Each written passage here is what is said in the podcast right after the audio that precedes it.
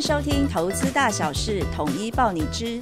本集内容是特别的系列单元，要跟大家介绍一种让本金跟股利运用都更有效率的指数投资商品 ETN。我是主讲人 ETN 产品经理玉婷。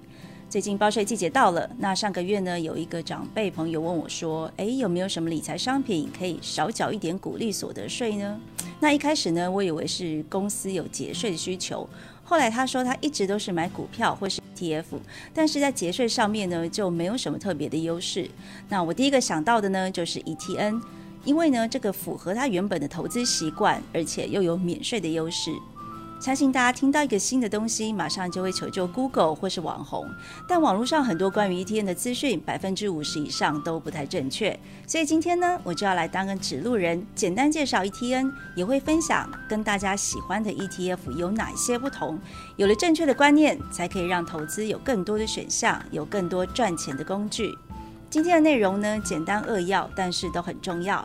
不管你是有投资过 ETF 还是 ETN，或是根本就不知道这些是什么，都非常建议大家可以收藏起来，反复收听哦。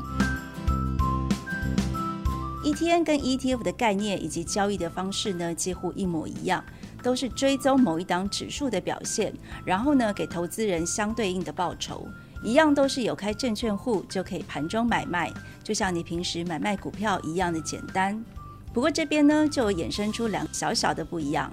第一个就是指数的追踪误差，这是什么意思呢？假设说我跟随的这个指数呢涨百分之十，那我买的商品理论上应该也要涨百分之十，对吧？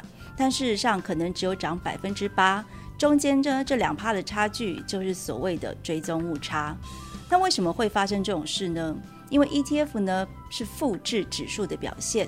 所谓的复制呢，就是尽量的让成分股的组合呢跟这个指数一模一样，因为这样我们才可以得到一模一样的绩效。但因为呢是复制，就难免无法做到百分之一百的 copy。哎，例如说我没有立即的用同样价格去买进成分股，或者说呢我买卖股票产生的这些税费成本，那这些内扣费用就会从 ETF 的净值里面扣。那这样一来呢，东扣西扣，ETF 的绩效的表现就可能会跟指数有落差了。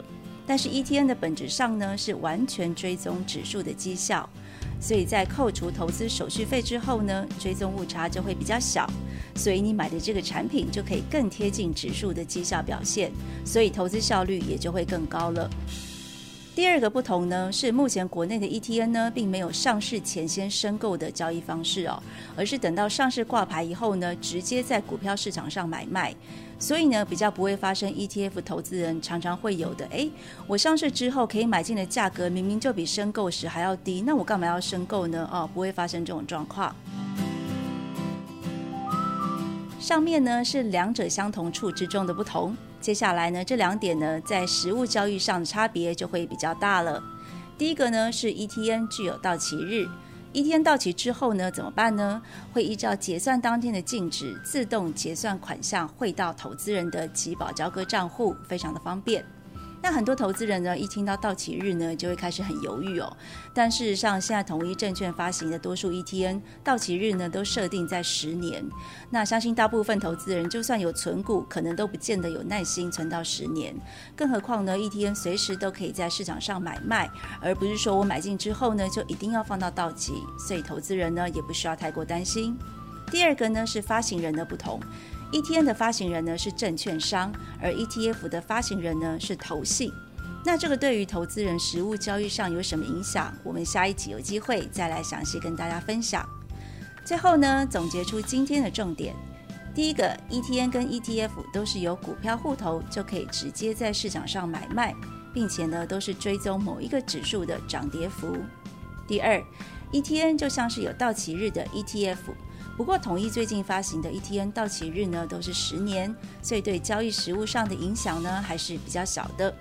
最后呢，ETN 相较于 ETF 呢追踪误差比较小，所以报酬呢会更贴近你追踪的这个指数本身的表现，所以投资当然就更有效率了。下一集呢，我们会讲到大家最爱的股利，还是要提醒大家，不管是什么工具，最重要的还是要回归到指数本身的趋势，要看对趋势，才是指数投资要赢最大的关键哦。同时喜欢的话呢，也记得订阅我们的 Podcast。另外，统一 ETN 也有脸书粉丝专业，有兴趣了解更多市场资讯、产品知识的人，可以上脸书搜寻、按赞关注统一 ETN 指数航海家。我们下次见。